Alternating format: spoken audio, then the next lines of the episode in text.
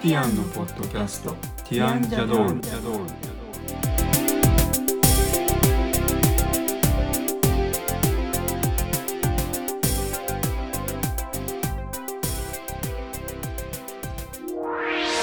こんにちはティアンのコリンですこんにちは、ティアンのエリコです。今日はティアンジャドールの第24回ですこのポッドキャストでは音楽やアートデザインなどティアンのメンバーの切り口で10分から15分程度でお話をしていきます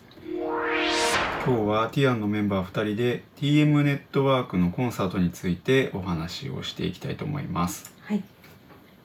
TM ネットワークのコンサート7年ぶりだったんですね。そうですねはい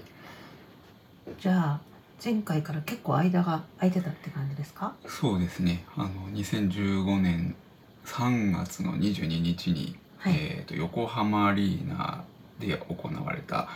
えー、とクイットサーティヒュージデータファイナルっていう名前のはい。あちょっと名前そんなんじゃなかったか なでもそんな名前のコンサートが最後7年ぶりに今回の前にあったわけですね。はい。じゃあもうみんな楽しみにしてたっていうか、待ちに待ったって感じだったんでしょうね。そうですね、はい。はい、今回のその TM ネットワークのコンサートでどこに一番注目したとかってあるんですか？えー、とまずですね、はいえっ、とまあ TM ネットワークのリーダーって小室哲哉さんですけど、はい。小室哲哉さんは2018年の1月だったと思うんですけど17だったか18だったか、はいえー、と引退表明されましたねあのニュースになったそうのでですね。結構ニュースになってましたね。多くのこう TM ファンじゃない人でもあの知ってる人が多いと思うんですけど、はいまあ、TM のファンのメンバーというか メンバーじゃないんですねファンクスっていうんですけど、はい、あのファンの人たちのことをそう呼んでるんですね。そうファンクスっていうんですけどファンクスはですね、はいまあすごいショックをそこで受けたんですそよりゃね。そうですよね。うんもうこの後活動しなくて、もう何も新曲とかも出ないのかって感じですもんね。そうですねでまあがっくり来ていた中でですね、はいえっ、とじわじわと実はここ2年ぐらいあのはい小室さんが音楽活動を細々再開したりしてたんですよね。あの、秋元康さんと組んで、えっ、となんだっけアイドルグループの曲を作ったり、じゃあその引退宣言はしちゃったけど、うん一応撤回をししてやっぱり活動をしていた最の初はか。撤回してなかったですねあの表立っての活動みたいなのはしてなくてはい。頼まれて曲を作るみたいなところからその仲間からオファーを受けて活動を周りの仲間もこんな、うんこのままずっとしこんなふうにこうひ引きこもっちゃうじゃないですけどもったいないっていう気持ちが大きかったんでしょうね活動してほしいっていうかそうなんですで TM ネットワークのボーカルの宇都宮隆さんは、あのソロコンサートを毎年のように年に2回ぐらい行っている中ではいちょうど TM の35周年にあたる年のコンサートで、はいあの彼の宇都宮さんのコンサートですね、はいであの一人で全曲 TM ネットワークの楽曲をソロカバー、あえっとソロカバーっていうのかななんていうのてなかんてまあ本当に歌ってる本人なんだけど、うん3人で活動するんではないコンサートでやったっていうそうなんですことですねえっ、と「ドラゴン・ザ・カーニバル」っていうタイトルのツアーを宇都宮さんがやってはい自分の曲じゃなくてソロの曲じゃなくて全曲 TM の曲を一人でやるっていうまあもちろんサポートメンバーはいるわけですけどそのバンド形式もあのでいつもの3人ではないっていそうこ宇とですね都宮隆名義で TM35 周年を祝してそういったツアーをやったりキネさんもあのいろいろ TM 関連の活動キネさんっていうのはもう一人のんギターの人ですねやったりしてたんですけどでそのツアーとかを小室さんを招待して見てもらってたりするみたいなんですよね。うんで小室さんはそこであの TM をまたやりたいっていうふうに思ったっていうのを最近のラジオとかで実は言っているので、うんまあ、宇都宮さんとか杵根さんが小室さんに対してこうかなり TM をやる環境を作ってくれていたっていう中で去年のまあ、周りのサポートが結構大きかったってことですね、そうですねで去年の10月1日にですねあの、はい小室さんがあの大々的に復帰しますっていう発表をしもうて公式にちゃんとやってきますという覚悟をそうなんです皆さんに発表したってことですね。でそのそこのその時に一緒に TM ネットワークも6年ぶりに再起動っていう言葉を使ってあの動き出しコまンしピたューってタいーうみたいですね。そうですね活動再開したっていうふうにして去年、えーコンサートをやるっていう状況にまだなってなかったんですねコロナの関係で。うん、で、えー、とはいわゆる配信ライブみたいな無観客配信ライブっていうのを去年10月にやって12月にやって今年の2月にやって満を持して今年の7月の終わりから有観客でうんやっとやまあある意味本物のコンサートってことですそうなね。んです。なので7年ぶりっていうところでですね、まはあいその、普通のただ7年待ってるっていうのとちょっと状況が違っていたこともあって、うんあのすごくこう待ち遠しいコン余サー計ファトンにとってはうん嬉しいコンサートというか、そうですねちょっと特別な意味があったっていうふうにファンクスの仲間の間では認識されていちなみてにそのファンクスっていうのは、はいファンとファンクスと複数形の S が合体してるみたいな感じなんですかえー、とスペルは FANKS で最後びっくりマークなんですけどはい、 1986年の TM ネットワーク3枚目のアルバムで、えー、とファンクパ、えーあじゃないファンそしてファンクああと音楽のファンクですそねうあとパンクはいという3つの言葉を掛け合わせてファンクスっていう造語を打ち出してるというかあじゃあファンクスとは関係ないですね、ありがとうとかは関係関ない係ですねないですね。はいそうでえっ、とまあファンのことであったり音楽の性質であったりとかを表した言葉として作られた言葉なそうなんですけど、はいで1986年にその言葉を打ち立てて動いた時の音楽っていうのはダンスミュージックなんですよね。はいはいでダンスミュージック TM のダンスミュージックを象徴する言葉にずっとなってたんですファンクスっていう言葉は、あーあのファンのことを指してるのとはまたちょっとまあ、ファンのことも指してるんですけどファンクスっていう言葉はもともとはその音楽やファンのことを表したもっと総合的な言葉だったんですよね、はいただ、えー、とファンのことをファンクスっていうのはその時から多分始まっている感じなんじゃないかと思うんですね、はいちなみにそのファンクスっていうのは大体3年あそんなことないですね あの86年に最初あってその後あのヒューマンシステムとかじゃないセルフコントロールとかヒューマンヒューマンシステムとかっていう今アルバのム曲名ですねアルバムの名前ですねアルバムの名はい前、でそのアルバムはあんまりダンスミュージックみたいな感じじゃなかったんですけど、はいえっ、とその後キャロルっていうアルバムこれ有名なアルバムなので知ってる人も多いと思うんですが、いミュージカル風のやつですねでその次の年に、えーと「ドレス」っていう名前のアルバムアルバムが出て、はいえー、と海外アーティスト海外音楽プロデューサーに曲をリプロダクションしてもらうっていうあの今でいうリミックスみたいなやつですねリミックスのもっとすごいやつみたいな感じなんですけど、はいえー、とそれでまあそれはダンスミュージックみたいに全曲生まれ変わったみたいな形だったんですがそれはファンクス89っていう名前がついてました。うんっていう感じでその節目節目にファンクスっていう言葉がよくフィーチャーされていたのが TM ネットじゃワあーたク、だのファンのことだけを指しているのとはまたちょっと違うってことですねそうなんですはいでまあ最初 TM のデビューしてから最初の10年間ぐらいはその結構ファンクスっていう言葉がよく出てきてたんですけどはい一旦94年で終了してしまってはいでその後またえっ、と4年、えー94だから6年ですね6年経って再開して、はいえーでその時あんまりもうその後ファンクスとかっていう風に自分たちでは言ってなかったと思うんですけどはいで今回40周年に向けた動きにこれは実はなってるんですが、はいえー、とコンサートのタイトルに「ファンクス」っていうのが実はついたんですね今回、これは本当に何年ぶりかみたいなところなんですねうーんちょっとすごい取り留めのない話で聞いてる人はわけがわからないだろうなと思いますけど まああの「ファンクス」っていうタイトルがついてるということでまあファンクスのそのファンのみんなですねファンのみんなもあのかなり期待していたっていううん現れでもあるはいまあ、そういうちょっと特別なコンサートだったんですね。はい。はい、ちょっとき全然わからないと思いますけど、まあ、 あの期待が高かったコンサートがやっと行われたっていうのがまず今回のコンサート「ファンクス・インテリジェンス・デイ」っていう名前のタイトルのツアーでしたね。はい。はいで、そのコンサートはどんな感じだったんですか。でまずあの TM のコンサートっていうのは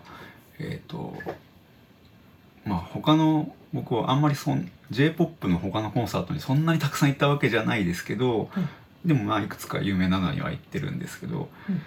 日本の音楽業界で80年代後半から、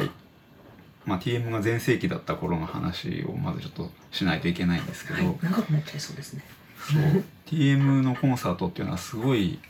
まあ、お金がかかってるコンサートあとそのショーとしてあのいわゆる音楽のコンサートっていうよりはライトとかライティングとかいろいろビジュアル含めてショーとして作られたコンサートっていう位置づけですごく有名なものだったんですよね。はい。あの多分うん松任谷由実さんとかもそうユーミンとかもそうだった、ユーミンもはい、有名だったんですね。まあそういう種類のこうすごいちゃんと作られたショーみたいなそういう印象ですごく、まあ、豪華なステージをやるっていうところが TM は有名なユニットだったんですけどはい。でまあ今回今久しぶ回りにもそういう感じです。見てみたはいら、うんやっぱりその流れはやっぱり TM だなという感じそうでですねすか。。そうですね。であと、まあ、TM ネットワークはあのシンセサイザーとかコンピューターであらかじめこう打ち込みっていうのがされていて、はい。こうコンピューターで制御されている中に生楽器の演奏とかピアノとかシンセとかギターとか歌が乗っかってるっていう感じなのであのなんか突発的にこの曲やろうみたいなそういう話し合いながらその場で決めるみたいなものではない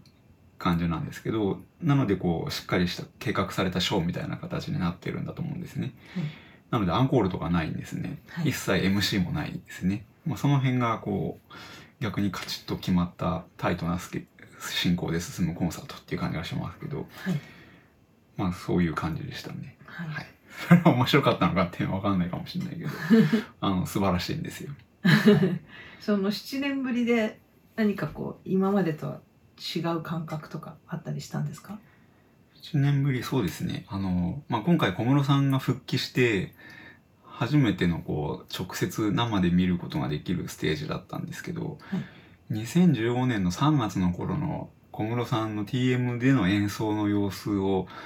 あの今もブルーレイとかで見ることができますけど、はい当時見た時も思ってたんですけどはいすごい疲れてなんか本当に楽しんでやってんのかなみたいな風に最後の方はなってたんですね。なんとなくこうお仕事だからやってそうる的もうななんかこなさなきゃいけないみたいな雰囲気や表情をしてたのを覚えてるんですけどはい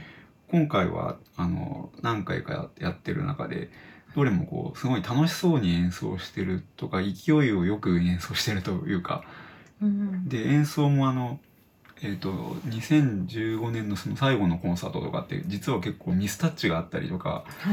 い演奏があんまり上手じゃないみたいなところを感じたこともあったんですけど、はい今回はそういうのもなくてうんすごいこうなんか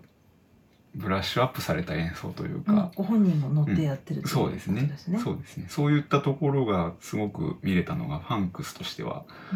うん良かったなっていうふうに思いますね、ははいい、あとは、まあ、小室さんの話ばかりしてますけど宇都宮さんとか杵さん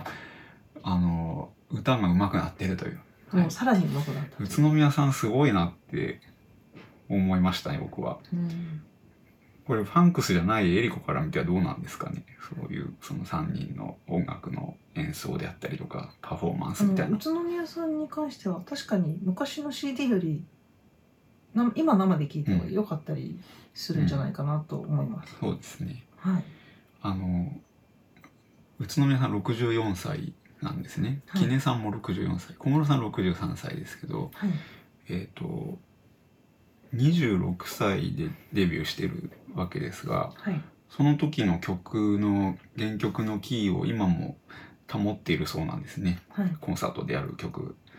で結構年齢上がるとキーが下がったりするっていうあこそういとうらしい話聞くこともありますね。うんでもそうではなく、えー同じキーで、えーなおかつこう歌のなんていうか聞かせクオ方リティががそう上がってるっていうのがすごい宇都宮さん実はすごいんじゃないかっていうこれファンクスの間でツイッターとかでなんか言われてるあのと宇ころ都宮さんっていう方は上上手な方っていう印象だったけれども昔の聞くとあれって思うこととかがあってうん、あ今の方がうまいんだなって思ったりします、そうですよね。でキネさん目立たない存在だときっと多くの方が思ってるような節がありますけっていうど、かあのきっとそうのんファンじゃない方は、うんよくわからないもう一人いたっけみたいな人もうんうんいるんじゃないかなという感じですよね。キネさんはあの表向きにはギターを弾いているっていうことになってますけどもちろんギターも弾いてるんですけどあのコーラスは全部キネさんが主にやっていて宇都宮さんの歌の多分上をハモってるっていうことらしいんですよね。うんでなので宇都宮さんがキーを保って歌ってるということはそのさらに上を歌ってるっていう意味ではあのキネさんのコーラスもすごいっていうふうにファンクスの間では思われてるんですね。はい、あとキネさんはなんか何でもやるんですねピアノも弾くしシンセも弾くしアコースティックギターも弾くし、ご本人はエレキギターは得意じゃないって言ってるけど今回は「ゲットワールド」がちゃんと弾いてましたし。あとなんかハーモニカ吹かれてますあね。そうですねそうですねうんすごいこうすごい多彩なあのいろんなことをやるでどれもちゃんとこなすっていう地味に何でもやる人っていうすごい印そういう印象が僕にはありますねはいはい。なんていう感じで3人ともあの音楽的なもう技技術というかスキルというなのんはかキネさんっうてタモリさんと仲良くないですか。タモリさんとはみんな仲いいと思いますけどいやでねもなんか多分一番合いそうタモリさんもなんかその場でこうどんどんなんていうのかな音楽にせよいろんなことをパパってやっちゃうみたいなところがあってうん、なんか同じような感じでお二人で楽しんでるの何かで見たことがありますね、うんまあ「笑っていいとも」やってる時にはよく TM3 人で出てたりとかしましたからねはいまあそんな感じかなとはいでえっ、と TM のコンサートは CD の曲をそのままやるわけではなくて大体こう全く新しいアレンジで演奏するっていうのも特徴なんですけど、はい今回まあ去年の配信ライブからそうですけど今回のはもう完全にというか新曲かっていう感じのアレンジの曲が何曲もあったりとかしてすごいその辺も見どころ聞きどころだったかなというふうに思いますね。はいはい、あの音楽のジャンルは TM ってこうしょっちゅう変わるので何みたいなはっきりしたのはないですけど去年今年まあ2015年から続いてはいますけどシンセサイザーメインであの EDM っていうダンスミュージックがありますけどそれをこう分かりやすく J-POP 風にしたっていう感じの音で今はやってる感じでうんすごい分厚い感じのしっかりした音が聞けると思いますね。はい、はい、シンセサイザーが好きな人だったら好きなんじゃないかなっていううん感じの音楽だと思いますね。はい、はい、コンサートで使われる楽器っはい、ていうのは何か他と違うんですかえーっといや別に違わないんですけど、はいやはり TM って言ったらシンセサイザーなんですけど、はいえっ、と、ムーグっていうシンセサイザーのメーカーがあるんですよね。はいあの、アナログシンセサイザーのつまみがいっぱいあるような。はいで、えっ、と、TM のコンサートとしては去年の配信ライブから、ムーグ1っていう、あの、割と新しいシンセサイザーを小室さんが使って演奏してて、まあ、それの音がまず聞きどころであったりとかするんですけど、今回のコンサートであの、昔のですね、メモリームーグ、それの、メモリームーグプラスって言ってたような気がしますけど、それの、えーそのシンセサイザーも導入して、はいあの、演奏をしていたっていうところがあって、はいものすごいこう僕はその音がいい音だなと思ってるんですねアナログシンセサイザー特有のいい音が鳴ってる感じなんですけど、はいまあ、そこはぜひあのこれどうやって見れるのかわかんない今後あのもうワウワウ機会があったらワウワはウで10月1日に放送されるっていうことらしいのいでまあもしかしたらその後ブルーレイとかで出るかもしれないですけどはいあのうんもし見る場合はそれが聞きどころなんじゃないかって僕は楽器としてあのどの楽器を演奏してどの音がいいとかだったらそのムーグっていうシンセサイザーの音とかはすごいいいんじゃないかなって思いました。はいはい、ちなみにムーグの音を CD で聴く場合ははいいっぱい使われてますけど最新のだと「ハウクラッシュ」っていう最新の曲のあのいわゆるサビの後のうんメロディーの部分とかはそのムーグワンっていうシンセの音が鳴ってますし、うん昔のだとですねえっ、と1990年発売の曲ではい「えーとザ・ポイント・オブ・ラバーズ・ナイト」っていう名前の曲があるんですけど、はいギターの曲なんですけどその曲も前編にあたってこの「メモリー・ムーグ」っていうシンセサイザーの音がずっと鳴ってたりするのですごいおすすめですね。はい、聞いてみてほしいですね。はいはい。じゃあ TM のお話なんか取り留めなく長く話しまいしたろけいどろありすぎてどっから言ったらいいかみたいな感じですそうねですねきっとあちなみに今回あのそのファンクスインテリジェンスでインテリジェンスっていうのは諜報活動っていう意味らしくてですね あの TM のメンバーもファンファンのメンバーファンクスもこういろいろと今の地球上の起こっていることをこう情報を集めて報告していくみたいな そういうストーリーが実は設定されている、まあ、活動なんですよね。なのでそんなタイトルがついてるんですけど、はいで Day1 から始まって Day9 まで今年は行われたんですがはい最後の予告であの Day10 の予告がされていてはいあまだこのまま続くんだろうなみたいなうんところも楽しみなところなんですね。はいはいそういう演出の仕方も楽しいっていうそうですね。あそうのですねそう次につなげていく次の予告がいつも必ずあるっていうのは TM 昔からでなんかしかもその予る告がはっきりしないのでみんなでこういう意味じゃないああいう意味じゃないとかいうのがまた楽しいっていうそうなんですね。部分が、はいはい。ありますよね。まあ、最近のネットツイッター上とかでの予測であったり僕もいろいろ考えたりして多分、えー、0点は2023年の9月から12月頃じゃないかっていう推測をはいあのしてるんですけど、が今立ってはるいというそこれとですね当たるかどうかっていうところではい楽しみに待ちたいと思います、それまでにアルバム出してほしいなって僕は思いますけどねはい新曲とかねはい、はいまあ今回はこれで、はいえー一旦このお話は終わりにしますね、はいまとまらないですけどねはいはまいた別の角度からはいはいじゃあ次、えーまあ24回目はこれで終わりにしたいと思うんですけど次もまたちょっと音楽の話をはいしたいと思うんですがはい次はあのパリにある音楽博物館はいについてはいお話ししたいと思います。はい